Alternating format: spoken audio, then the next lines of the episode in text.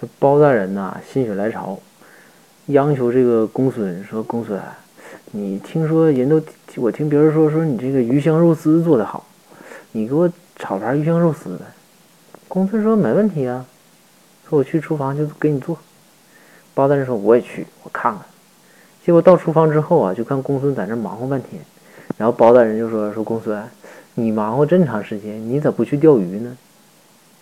公孙瞅瞅包大人说。滚犊子！你你这鱼你要吃鱼香肉丝，我就得去钓鱼；你要吃狮子头，我他妈还得上山给你抓狮子呀！